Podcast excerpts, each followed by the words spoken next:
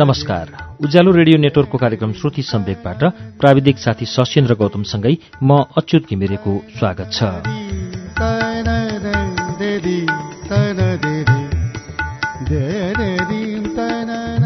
श्रुति सम्वेकको आजको श्रृङ्खलामा हामी विश्वेश्वर प्रसाद कोइरालाको उपन्यास कथा संग्रह श्वेत भैरवी लिएर आइपुगेका छौं। श्वेत भैरवीको एउटा श्रृङ्खला हामीले प्रस्तुत गरिसकेका छौं। आज श्वेत भैरवीभित्र संग्रहित एउटा कथा आजको श्रुति सम्वेगमा सुनाउँछौ।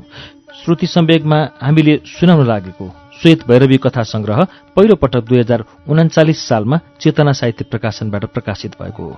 दोस्रो दुई हजार पचासदेखि दुई हजार त्रिहत्तर सालसम्म आइपुग्दा सातौं संस्करण यसको प्रकाशन भइसकेको छ। हामी सातौं संस्करणको पुस्तकबाट विश्वेश्वर प्रसाद कोइरालाको कथा संग्रह श्वेत भैरवीभित्र संग्रहित कथा सान्नानीको वाचन अब सुनाउँछौ।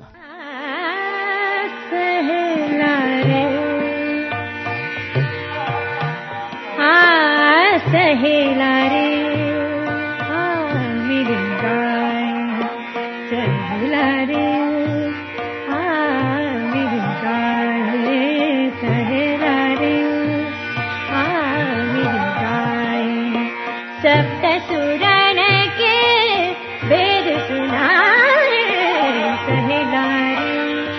सृष्टिमा सबभन्दा असहाय प्राणी।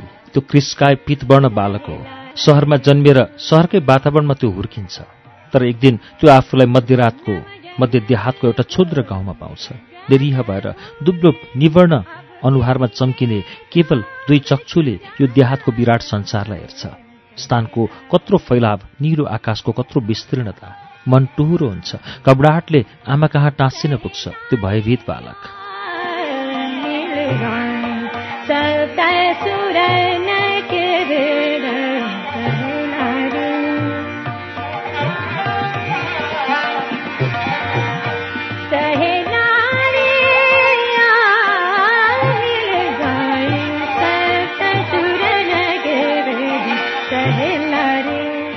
सृष्टिमा सबभन्दा असहाय प्राणी त्यो क्रिस्काए पितवर्ण बालक। जे भए पनि सहरमा चारैतिर आधारका वस्तुहरू थिए पर्खालहरू भित्तै भित्ता र अल्गा अल्गा घरहरू। यहाँको यो वाङ्ग खुला विराटतामा जसमा आधारका लागि केही कुरा पाइँदैन दृष्टिसम्म कहीँ अड्किन पाउँदैन।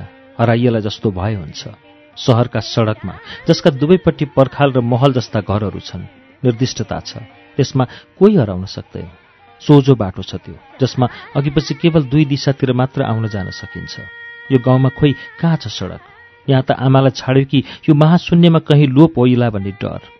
यहाँको वायु पनि त्यस्तै निर्गन्ध। काशीको हावामा नाना किसिमका गन्ध लादिया हुन्थे।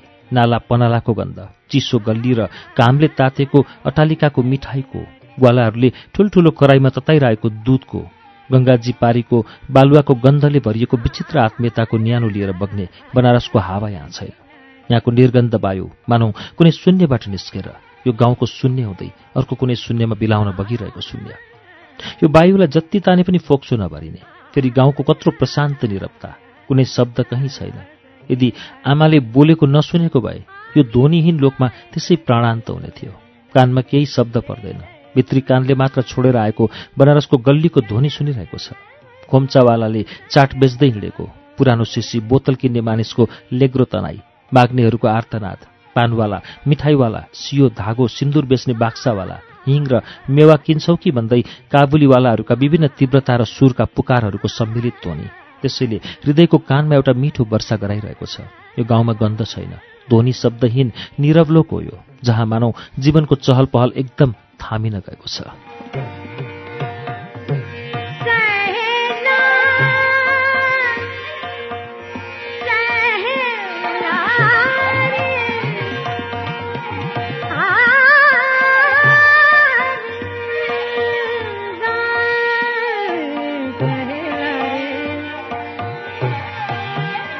आमा भन्नुहुन्छ हट्न के टाँसिरहेको? जा बाहिर गएर खेल। कहाँ बाहिर? यहाँ बाहिर भित्र भन्ने छुट्टिएको दुई तत्त्व छन्। यहाँ त सबै कुरा बाहिरै बाहिर छ उदाङ्ग तिमीसँग छुट्टियो कि गन्ध? शब्दहीन महाशून्यमा म निसासिन थाल्छु। नपठाऊ मलाई तिम्रो सामिप्यको आधारबाट बाहिर। म एकदम हराउँछु यो पथविहीन निर्जनतामा। बनारसमा म जन्मेँ त्यहीँ हुर्केँ। कालचक्र हाम्रो परिवारका लागि विशेष द्रुत गतिले चक्का खान्छ। काशीको अन्न जलको हामीले धेरै सञ्चय गरेका रहेनछौँ।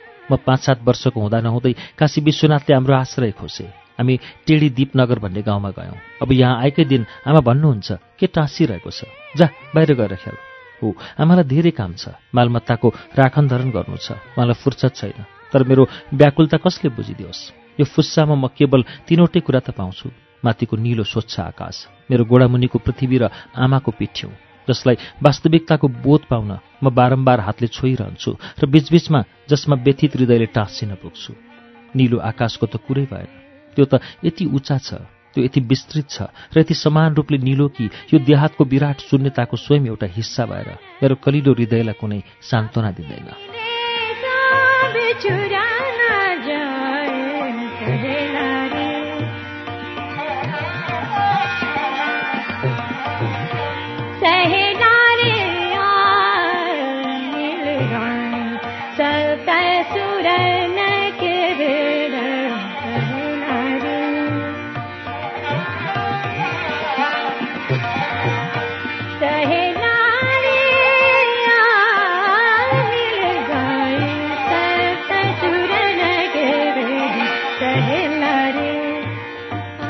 पृथ्वी भने घोडामुनि ठोस छ जसमाथि म दृढतापूर्वक उभिएको छु। यो पनि त यहाँ अन्त्य नहुने गरी चारैतिर फैलिएको छ र यसको आकृतिमा कुनै पनि परिचयको सानो झल्को पनि पाइँदैन। जुन झल्कोमा आमाको आग्रह मानेर म बाहिर जाने साहस सञ्चय गर्न सकौँ। पृथ्वी सबैकी आमा होलिन् तर त्यस दिन ती वृद्धाले मलाई मायाको इसारा गरिनन्। स्नेह स्निग्ध दृष्टिले सम्म यसो मलाई हेरिनन्। त्यस हुनाले चारैतिरबाट हरेस खाएर म आमाको पिठ्यौमा टाँसिरहे। आमाले खाँडीको छिटको चोलो लाउनु भएको थियो जसको कालो रातो रङका बुट्टा धुँदा धुँदा खुइलिसकेका थिए। केवल बुट्टाका अस्पष्ट रेखाहरू मोटो खाँडीमा बाँकी बचेका थिए तर त्यसमा कति आफ्नोपना कति विश्वास र भरको ढुकुटी लिएर मेरा लागि बसिरहेका थिए ती उड्न लागेका राता काला बुट्टाहरू। मेरो एक्लो हृदयको सारा विकलतामा ती स्नेहका धुमिल रेखा अङ्कण महामाय भएर गए। म भरिएर पुनः आमाको पिठ्यौँलाई अङ्कमाल गर्न पुगेँ।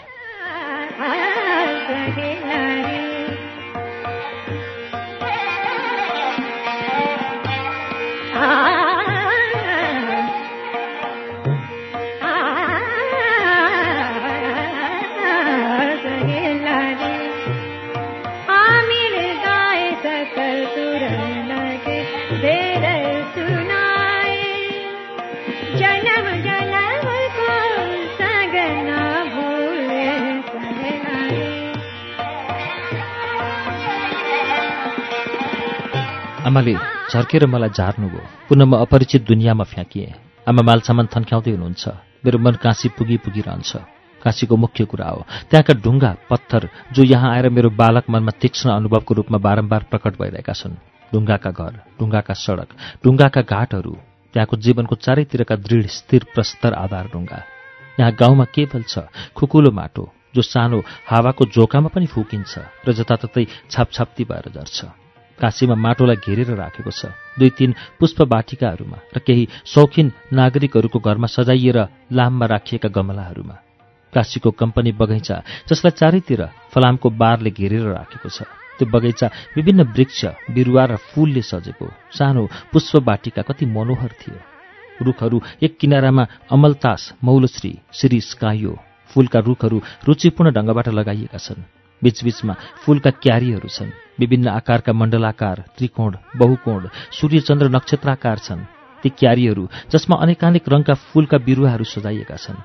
सानो हावामा पनि चञ्चल भएर शिर हलाउन थाल्छन्। मानौ उत्साहको लहर तिनीहरूमा फैलिन पुगेको छ। गाडा हरियो दुबो पनि ठुल्ठुला क्यारीमा उमारिएका छन् जस उप गोडा राख्दा मन हरियो हुन्छ। त्यसै पुलकित हुन्छ शरीर। कम्पनी बगैँचामा म बिहान बेलुका जान्थेँ र एउटा शिल्पीको हातको यो रचनाको मुहनी आँखामा राखेर घर फर्किन्थेँ।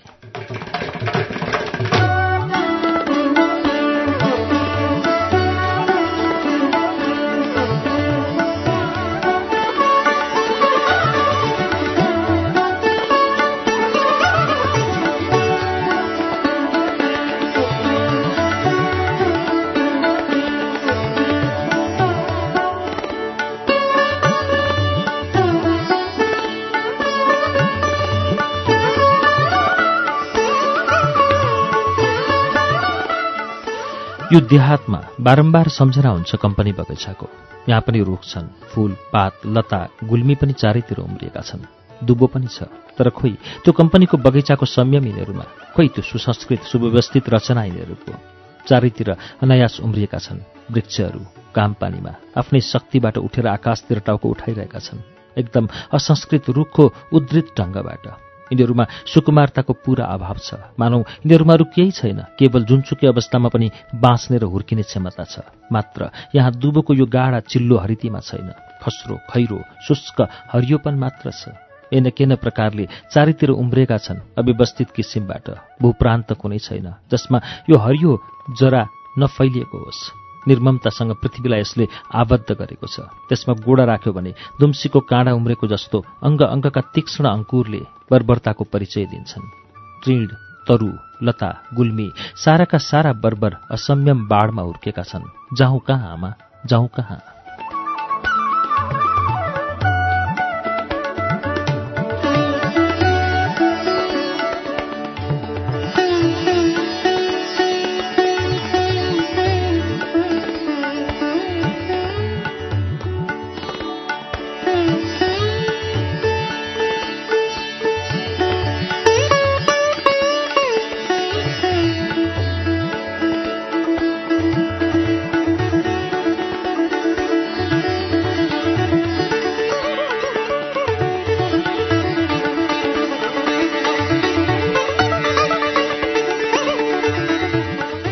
त्यही समयमा हस्याङ हुसुङ गर्दै धुलोले भरिएको आँधीको एउटा झोका घरभित्र हुरिएर बस्यो। त्यस प्रान्तको बर्बरताकी अधिष्ठात्री एउटी मेरै उमेरकी केटी। केटी? अस्निग्धता रुक्षता र शुष्कताकी प्रतिमूर्ति बर्बर धुली धुसरित त्यस शरीरले वास्तवमा रमणी कुलमा नै जन्म लिएको थियो। रुखा साना साना उर्दो केस चौरी गाईको चमर जस्तो कडा र खस्रो थियो जसको टुप्पो सुकेको परालको जस्तो धुमिल पीत वर्णको थियो। सर्वाङ्ग नग्न केवल कम्बरमा गाँठो पारेर अड्काएको एउटा कौपिन वस्त्रले एनकेन लज्जाको रक्षा गरिरहेको थियो। शरीरमा तमिलो पानी हावा र घामको माध्यमले सुकेको हुनाले शरीरभरि धुलो र पानीको रेखा चिन्ह स्पष्ट देखिन्थे।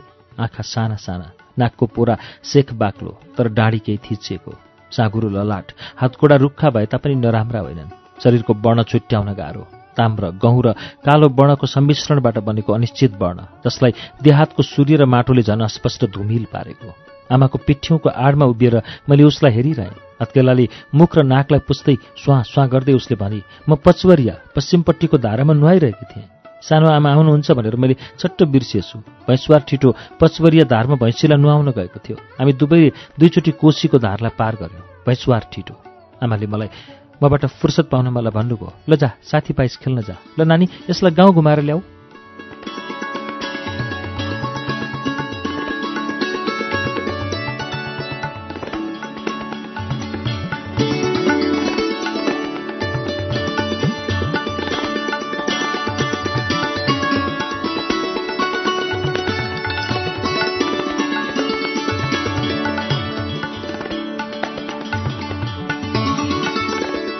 दुर्दमनीयतामा लज्जा र सङ्कोचले कुनै ठाउँ पाएको थिएन।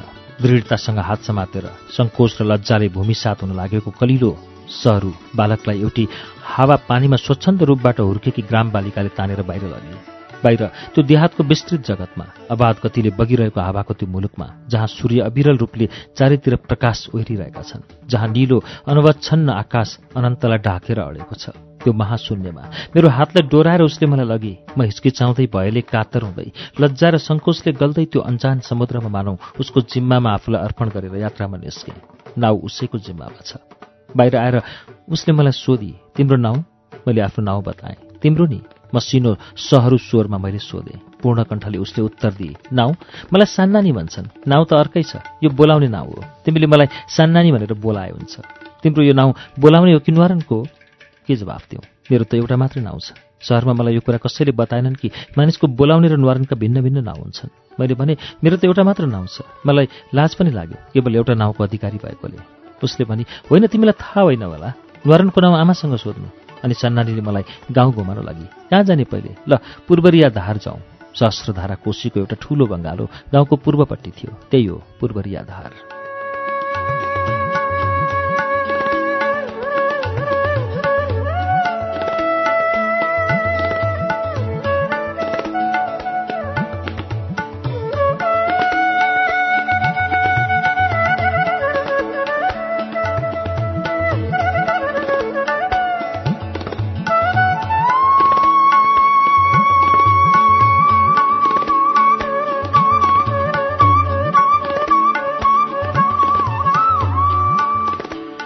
अहिले नदी मन्दगतिले बगिरहेको छ।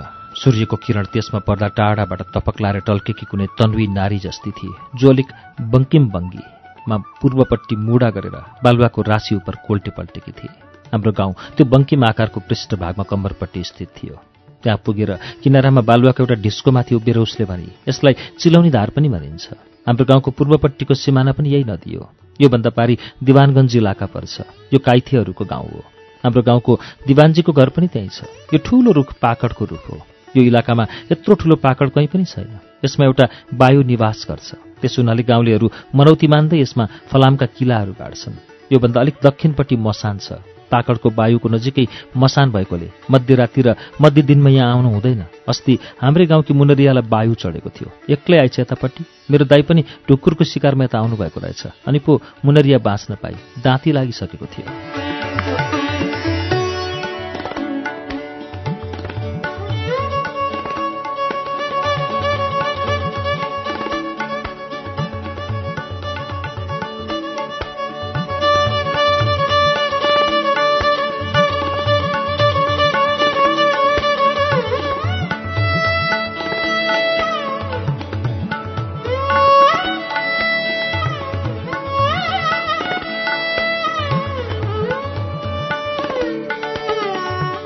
एकै दिनमा कति थोक मैले सिकेँ यो गाउँमा आएर। नाक कोरेको साग कोसीले छाडेर गएको ठाउँमा जमेको पाँक र त्यहाँको दलदल त्यसमा फुलकाईका बाबु साहेबहरूको हात्ती बासिएर मरेको। अमरलत्ती जसको जरो पात हाँगा बिना हुँदैन जो रुख र ज्याङहरूमा त्यसै पहेँलो धागोको जालो जस्तो भएर फैलिन्छ। साहोङको ज्याङ जसबाट राम्रा राम्रा दत्युन काटिन्छन्। बकाइनो जो निमको बदेलका दलका दल आहारा खोज्दै हिँड्छन्। निमको रोक होइन पटेर र झाडका जङ्गल जो कोसीको दुवै किनारामा छन्। कोशी नदी पनि सोझै तर्छ र जो क्रोधमा आयो भने आँखा देख्दैन र जस्तै कि ठुल्ठुला बाघहरू पनि डराउँछन् इत्यादि इत्यादि। यद्यपि सान्नानीले बायुहरूका कुरा दलदलको प्राण हर्ने बास बदेलको नृशंसताका अनेकानेक कथा मलाई सुनाई। सहरबाट सञ्चित गरेर ल्याएको कातर हृदयको भए उसको सङ्गतमा बिस्तारो बिस्तारो लोप हुन लागेको जस्तो भयो। कोशी नदीको पश्चिम किनारमा उभिएर त्यहाँको दृश्यलाई हेर्दा रमाइलो लाग्यो। बालुवामा गोडा राख्दा न्यानो अनुभव हुन्थ्यो र गोडा अलिक भासिन्थ्यो। उसले कुतकुती लागेको जस्तो हुन्थ्यो। कहीँ बालुवा चिसो छ जहाँ टेक्दा पानी रसाउन थाल्छ। नदीको पानी निर्मल छ प्रवाह मत्तर छ। पारिपट्टि बाँसका हरिया जाङहरू छन् जसको फ्याकबाट फुसका घरहरू देखिन्छन्। उत्तरपट्टि पनि बाँसका जङ्गल छन्। त्यहाँ पनि गाउँका परालका छानाहरू अलिअलि देखिन्छन्। अलिक टाढा पूर्वपट्टि सुकेका रुखहरूको जङ्गल धमिरो देखिन्छ। हामीहरू उबिया ठाउँनेर नदी यसो बाङ्गिएर पूर्वतिर लागेको छ।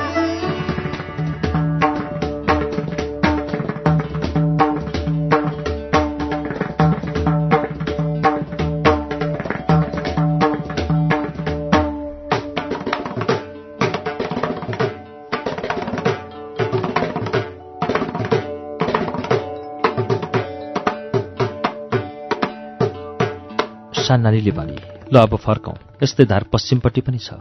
पछुवरिया धार। त्यो धारमा धेरै किसिमका माछा पाइन्छन्। रोहु बुहारी कत्ला काँटी सिङ्गी मुङ्गरी बामी। यो धारमा माछा पाइँदैन। पछुवरियामा ठाउँ ठाउँमा पैनी बनेको छ। अर्को दिन जाउँला त्यता। चिलौनी धारबाट घर फर्किँदा मडरको पोखरी हेर्न गयौँ। पोखरी सानो थियो। पानी पनि उति सफा थिएन। सडकनिरको दक्षिणपट्टिको घाटको पानीमा झ्याउ र लेउ लागेको थिएन। त्यहाँ आएर गाउँलेहरू भाँडा मल्ने नुहाउने गर्थे। झ्याउकाई लेउ र पानीका लहराहरूले घेरिएर उभिएको थियो। पोखरीको मध्यमा एउटा कालो अग्राहको काठ जसको माथिपट्टिको हिस्सामा ठाउँ ठाउँमा चिरा परेका थिए। त्यो काठको खामो जाटो पोखरी खनेपछि पूजा गरेर त्यो खामोलाई मध्य जलमा गाड्नुपर्छ। यसले गाउँलाई तड्काको डर हुँदैन सानालीले मलाई बताए। पोखरीको उत्तरपट्टिको डिलमा पहेँलो चम्पाको रुख थियो जसमा पहेँला फूल फुलेका थिए। हामी त्यहाँ गयौँ। उसले फूल टिपेर मलाई दिए। आफूले दुईटा फूल कानमा घुसारे। पूर्वपट्टिको डिलमा कदमको सानो रुख थियो। अहिले फूल त्यसमा लागेको थिएन। कुहिएका सुकेका फलहरू भुइँमा छरिएका थिए जसमाथि भूषणाहरू भुँ गर्दै उड्दै बसिरहेका थिए। पश्चिमपट्टि एउटा ठूलो धुपीको रुख थियो। सानानीले त्यसको खोटो नङले कोट्याएर मलाई सुँगाए। मिठो गन्ध। घर फर्किँदा लुगामा धुलो हिलो कानमा कनेलको सेतो पहेँलो फूल हातमा झाडका पातला सिर्कना र अमरबेलीको पहेँलो लहरा मनमा उत्साह र शरीरमा तीव्र थकान लिएर आयो। राति सुत्ने कोठामा धेरै बेरसम्म सान्नानी पनि थिए।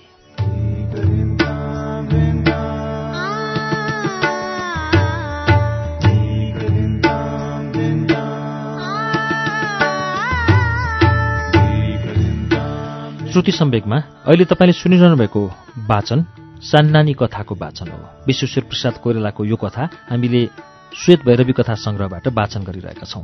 यसको बाँकी अंश वाचन लिएर केही बेरमा आउनेछौ। उज्यालो सुन्दै गर्नुहोला।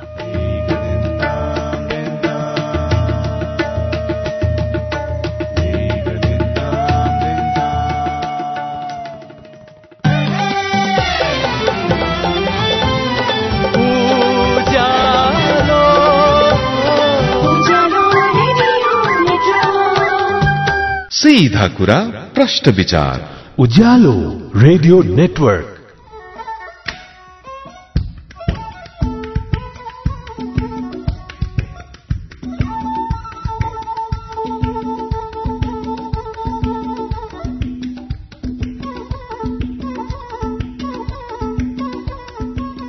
कार्यक्रम श्रुति सम्वेकमा तपाईँलाई फेरि स्वागत छ। श्रुति सम्वेक तपाईँ अहिले उज्यालो रेडियो नेटवर्क काठमाडौँसँगै देशभरिका विभिन्न एफएम स्टेशनबाट एकैसाथ सुनिरहनु भएको छ। श्रुति सम्वेकमा हामी आज विश्वेश्वर प्रसाद कोरेलाको कथा संग्रह श्वेत भैरवीभित्र संग्रहित सान्नानी कथाको वाचन सुनिरहेका छौं। अब यो कथाको बाँकी अंश वाचन सुनौ।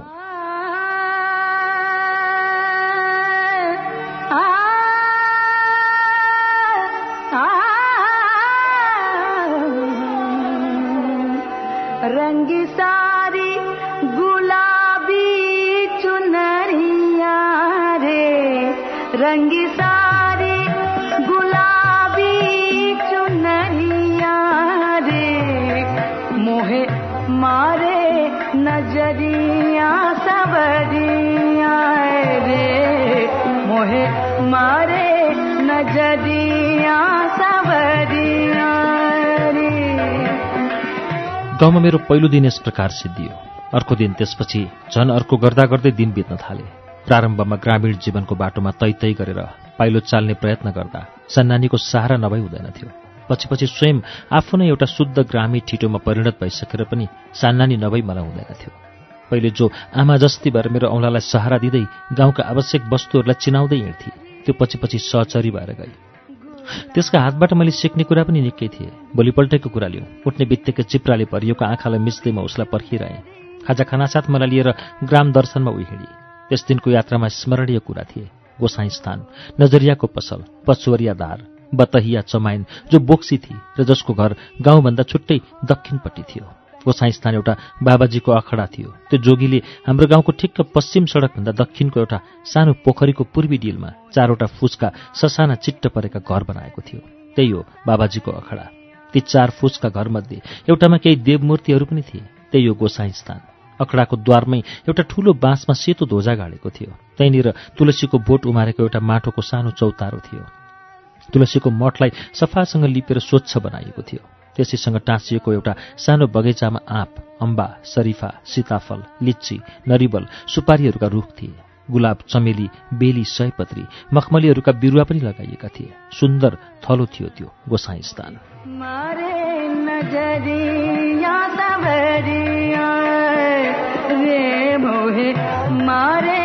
नजरिया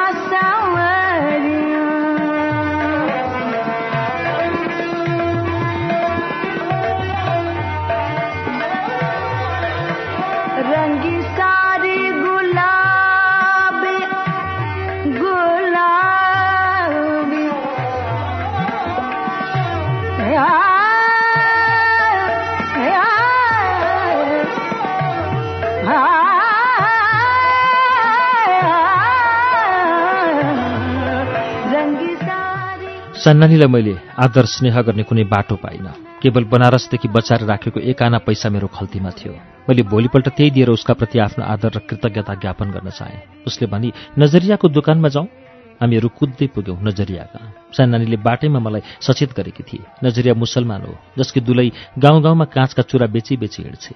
नजरियाको एउटा सानो छाप्रो मात्र थियो। बनारसको पसल यहाँ कहाँ? मिश्री छोरा नरिवेलका टुक्रा राता हरिया र काला रङका मोटा मोटा चुराहरू मात्र थिए त्यसको पसलमा। एउटा सानो ढक्कीमा तीन किसिमका चुराहरूलाई अलग्ग डोरीले बाँधेर र अरू सामानहरूलाई एउटा नाङ्लोमा दुई तिन थुप्रो पारेर राखेको थियो।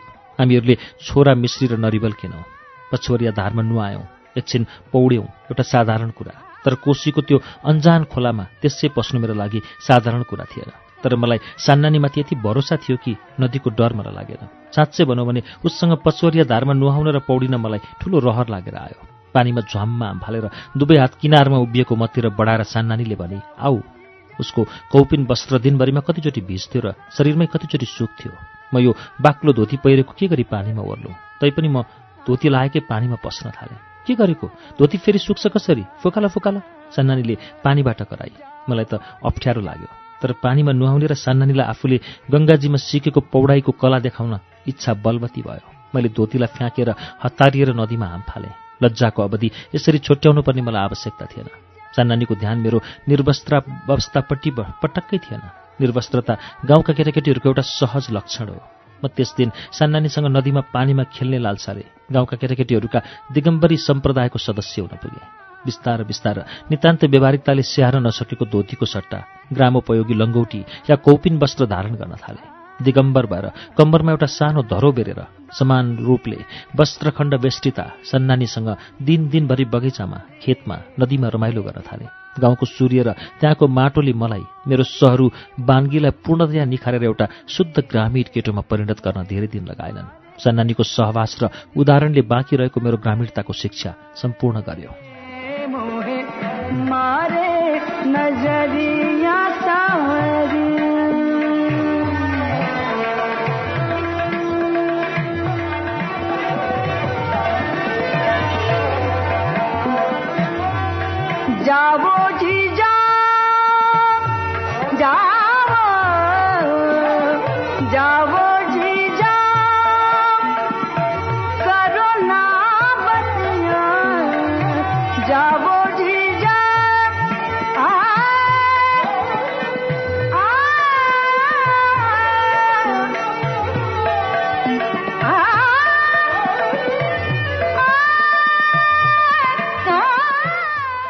पछवरिया धारबाट नुहाएर फर्किँदा हठात सान्नानीको धेरै नजिक भइसकेको छु भन्ने भावना मेरो मनमा आयो। यसले आनन्दको अनुभव मलाई भयो।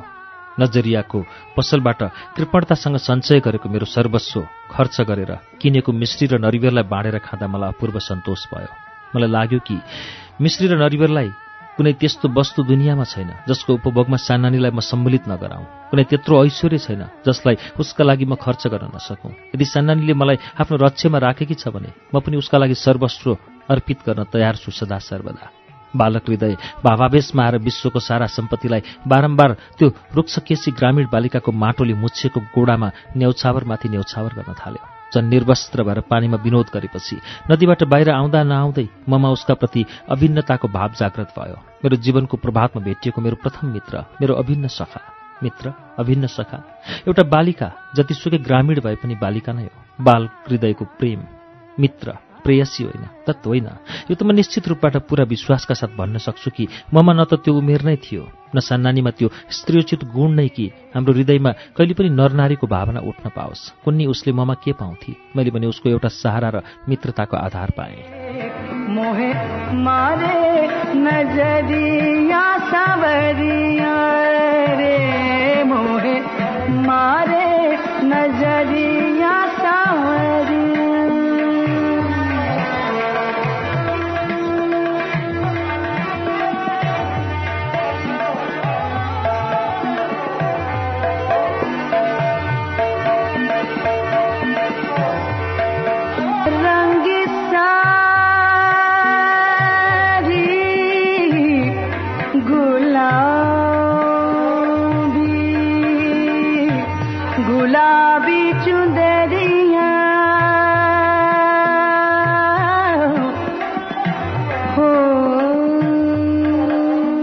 पछि एक दुईवटा त्यस्ता कुरा घट्न आए। धेरै पछि जो अवसर पाएर परिपक्व हुन पाएका भए भन्न सकिन्न परिणाम के हुन्थ्यो? मनुष्य सम्बन्धमा ठुल्ठुला परिणति क्षुद्राति क्षुद्र कारणबाट अङ्कुरित हुन्छन्। समय पाएपछि अहिलेको त्यो क्षुद्र अङ्कुर कहाँबाट कहाँ जरो हाल्दै चारैतिर ढाक्दै हिँड्छ। कसकसलाई त्यसले आफ्नो दृढ बन्धनमा अठ्याउँछ? तर ती घटनाहरूको अहिले विवेचना गर्ने प्रयोजन के रह्यो? र समय अवसर तिनीहरूले पाए नै कहाँ घटना घटे तर त्यसै सेलाएर गए। आखिर सान्नानीको बिहा भयो। उनी आफ्नो ससुराली गइन्। म पनि पुनः शिक्षार्थी भएर बनारस आएँ। अहिले त म पछुवारिया धारमा नुहाएर मग्न भएर हृदयमा एउटा नयाँ सुनौलो भावलाई खेलाउँदै सान्नानीसँग घरतिर फर्किरहेको छु। बाटामा इमलीको ठूलो रूखमा झटारो हानेर पाकेको इमली खसाल्छौँ। त्यसमा टाँसिएको धुलोलाई तिग्रामा पुछेर बडो स्वादका साथ खान थाल्छौँ।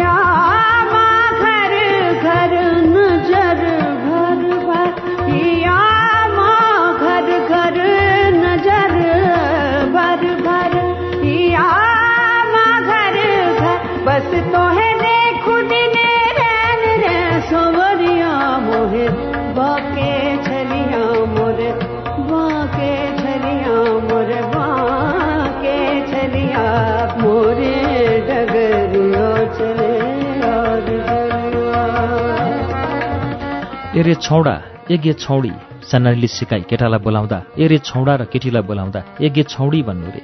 भैसवार गोठाला बालबालिकाहरू इम्लीको बोटमुनि बसेर इम्लीको गेडाले गुच्चा खेलिरहेका थिए। तिनीहरूलाई सम्बोधन गर्दै भनेकी थिए सानानीले गे छौडी रे छौडा।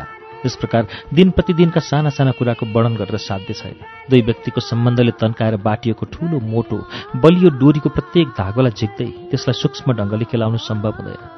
देहातको माटोमा त्यहाँको घाम पानी मलजलमा मैले सनै सनै हालेका जराका असङ्ख्य रेखाको लेखाजोखा पनि अहिले सम्भव छैन। आकाशलाई चिलिमिली पार्ने असङ्ख्य तारा समूला गनेर कहाँ निर्वाह हुन्छ र? म यहाँ केवल मोटामोटी कुराहरूको वर्णन मात्र गर्न चाहन्छु। ती कुराहरूमा कुनै विशेष रोचकता छ भनेर होइन। ती अत्यन्त सामान्य घटनाहरू हुन्। एक दिन हामीहरू गाउँको दक्षिणतिर गयौँ जहाँ हामी पुगेको भोलिपल्टै सान्नानीले बोक्सी बतैया डाइनको टाढैबाट घर देखाएकी थिए। यतापट्टि हामी आएका थिएनौँ। बतैया डाइन। त्यसको ढाडी बिरालो र कालो थुतुनु भएको खैरो कुकुरले यो क्षेत्र हाम्रो लागि वर्जित पारिराखेको थियो। हाम्रो बारीको दक्षिण पश्चिमतिरको कलमी आँपको बगैँचामा चोरेर काँचो आँप खाँदा खाँदै हामी बिर्सेर कहिले हो कुन्नी डाइनको घरनिर पुगेछौँ। गर्मीको याम थियो। एउटा खैरो कुकुर कालो थुतुनुबाट आफ्नो लामो जिब्रो बाहिर झिकेर स्वाँ स्वाँ गर्दै हामीतिर आइरहेको थियो। बतैयाको कुकुर मध्य दिनमा मसानको हाड चबाएर आइरहेछ। छाप्रोको छानोमा एउटा मोटो टाउको भएको बिरालो देखा पर्यो। बतैया राति त्यसैमा चढेर निस्किन्छे र गाउँका असावधान व्यक्तिहरूको सुतेको मौका पाएर रगत चुस्छे। तिग्राको मेटिन लागेको एउटा निलो डाम देखाएर सान्नानीले मलाई भनी हेर हिजो राति मलाई बोक्सीले चुसेको। मैले भने सान्नानी उसको हात अठ्याएर समाते। हामी बतैया चमाइनको छाप्रो उसको कालो थुतुनी कुकुर र बिरालोलाई धेरै टाढा राखेर पछोरिया धारतिर लाग्यो।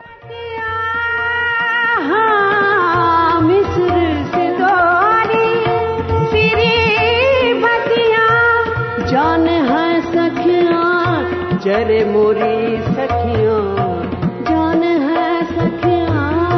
जरे मोसे सखिया। अंजुरी भर भर पियो रे छलिया मोरे बाके छलिया मोरे बाके छलिया मोरे डगरिया चले छलिया। नज़र भर भर दिया मघर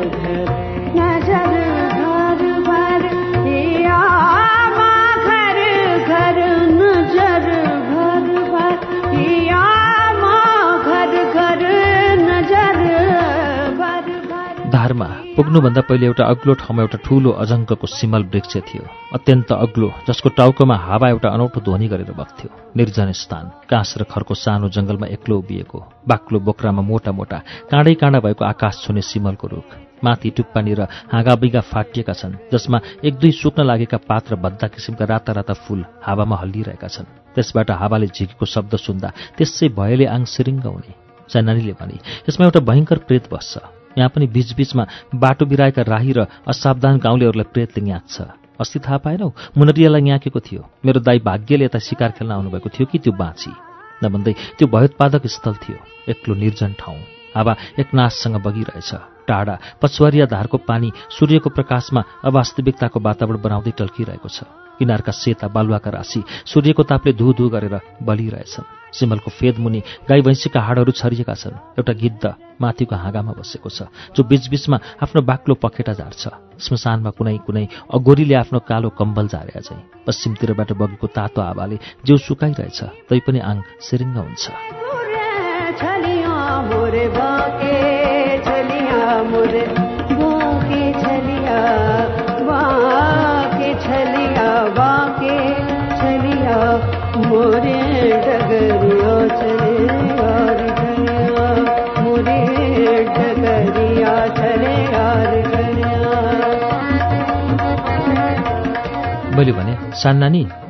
उसको हात अब कहिले पनि नछाडौँला जस्तो गरेर अठ्याएँ। टाढा कुप्री बतैया बुढी दाउरा बटुल्दै यतैपट्टि आइरहेको मैले देखेँ। भने सान्नानी घर फर्काउँ। त्यो दिन बडो भएको दिन थियो मेरा लागि।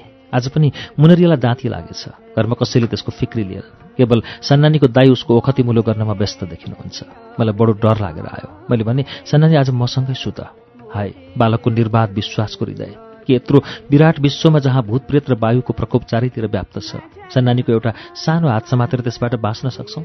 सन्नानी मेरो बिछौनामा आएर सुती। दिनभरिको तर्साउने कथाहरू मस्तिष्कमा बिस्तार बिस्तार बिलाएर जान थाले। सन्नानीको देहाती सूर्यले न्यानो पारेको देहबाट निस्केको गन्ध प्रशान्त सागरमा बग्ने मन्द वायु जस्तो लाग्यो जसको हलुको नुन र टाढाको कुनै द्वीपको माटो र बालुवाको उष्णताले भरिएको जीवन्त सौरभ रहन्छ। बिस्तार बिस्तार मेरा आँखा साना साना हुँदै गए। मस्तिष्कका यावत चित्रहरू सुदूर क्षितिजमा बिलाएर गएको सन्ध्याको रक्तिम बादल जस्तो बिलाउन थाले। कोठाभन्दा बाहिरका शब्दहरू आपसमा नछुटिएर एउटा ध्वनिको पातलो सङ्गीत स्पन्दन जस्तो सुनिन लाग्यो जो क्रमसँगै झन्झन पातलो हुँदै गइरहेछ। मेरै बिछौनामा सुतेकी एउटी ग्राम बालिकाको पातला औँलालाई मैले आफ्नो मुठीमा समातेको छु। त्यसको शरीरबाट आएको न्यानो र गन्धले मलाई अलौकिक सुख र विश्रामको बोध गराइरहेको छ। म अर्कै अर्कै लोकमा गइरहेछु। मधुरो सङ्गीत नुनिलो गन्ध माटोको उष्णता बालिकाको साना औँला कता कता म बुस्सुक्क निधाएछु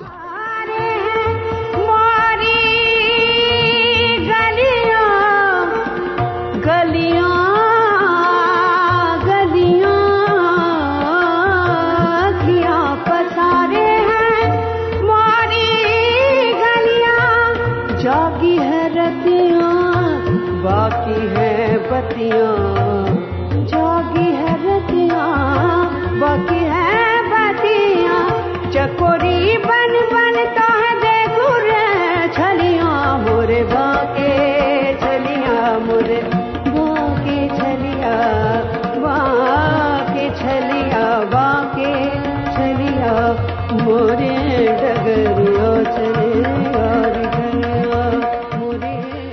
यसरी धेरै दिन बिते।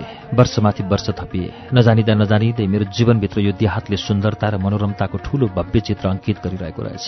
त्यहाँको घाम पानी माटोले आमाको स्तनधारबाट आएको जीवनी रस जस्तै मेरो सम्पूर्ण जीवनलाई शारीरिक स्वास्थ्य र हृदयको नैसर्गिक आनन्दले परिपूर्ण गरिरहेको थियो। वर्षा ऋतुमा जब हाम्रो सम्पूर्ण भूखण्ड जलनिमग्न रहन्थ्यो त्यो ढलपल गरेको पृथ्वी जस उप आकाशबाट प्रलयको गर्जन गर्दै मेघधार फुटेर बर्सिन थाल्थ्यो। जब एउटा भयङ्कर तरलता र सरसताले हाम्रो जीवन आकुल पार्थ्यो हामी नग्नदेखि जलकिन्नरी शिशु जस्ता तमाम दिन नाउमा भिजी भिजी हिँड्थ्यौँ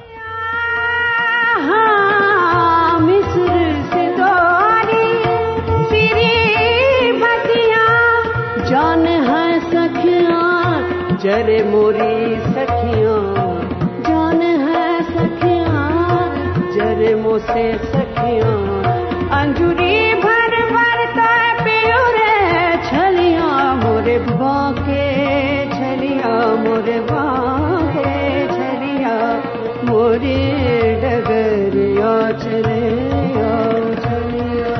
कुर्सीमा बाउडी आउन आँट्यो भन्ने सूचना हामी गाउँवासीलाई सबभन्दा पहिले दिन्थ्यौँ चिलौनी धारमा खेल्न गएको बेला त्यहाँ पानीमा खेल्दा खेल्दै नदीमा टान आएको तनाव आएको हामीलाई त्यसै अनुभव हुन्थ्यो। अरू कुराहरू सधैँको जस्तै साधारण निर्दोष अवस्थामा नै छ। केवल नदीमा एक किसिमको टान तनाव आउँछ। मानव कुनै विकराल दानवी हातले यसो जलरन्जुलाई उत्तरपट्टिबाट तान्न लागेको छ। नदी तनक्क हुन्छ तानिन्छ।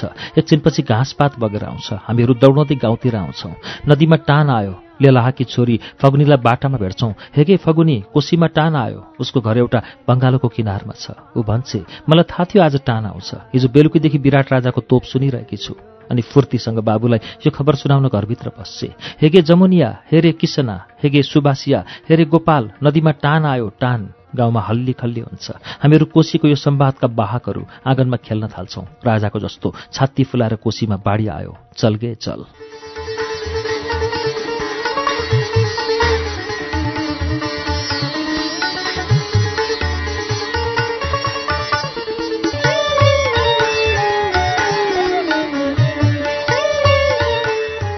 सान्नानी कथा सत्र पृष्ठको कथा हामीले एघार पृष्ठभन्दा आजको समयले गर्दा भ्याउन सकेनौं। कार्यक्रम श्रुति सम्वेकको अर्को श्रृङ्खलामा विश्वेश्वर प्रसाद कोइरालाको कथा सान्नानीको बाँकी अंश वाचन गरेर सुनाउँछौ। हामीले सान्नानी कथालाई विश्वेश्वर प्रसाद कोइरालाको श्वेत भैरवी कथा संग्रहबाट वाचन गरेका छौं।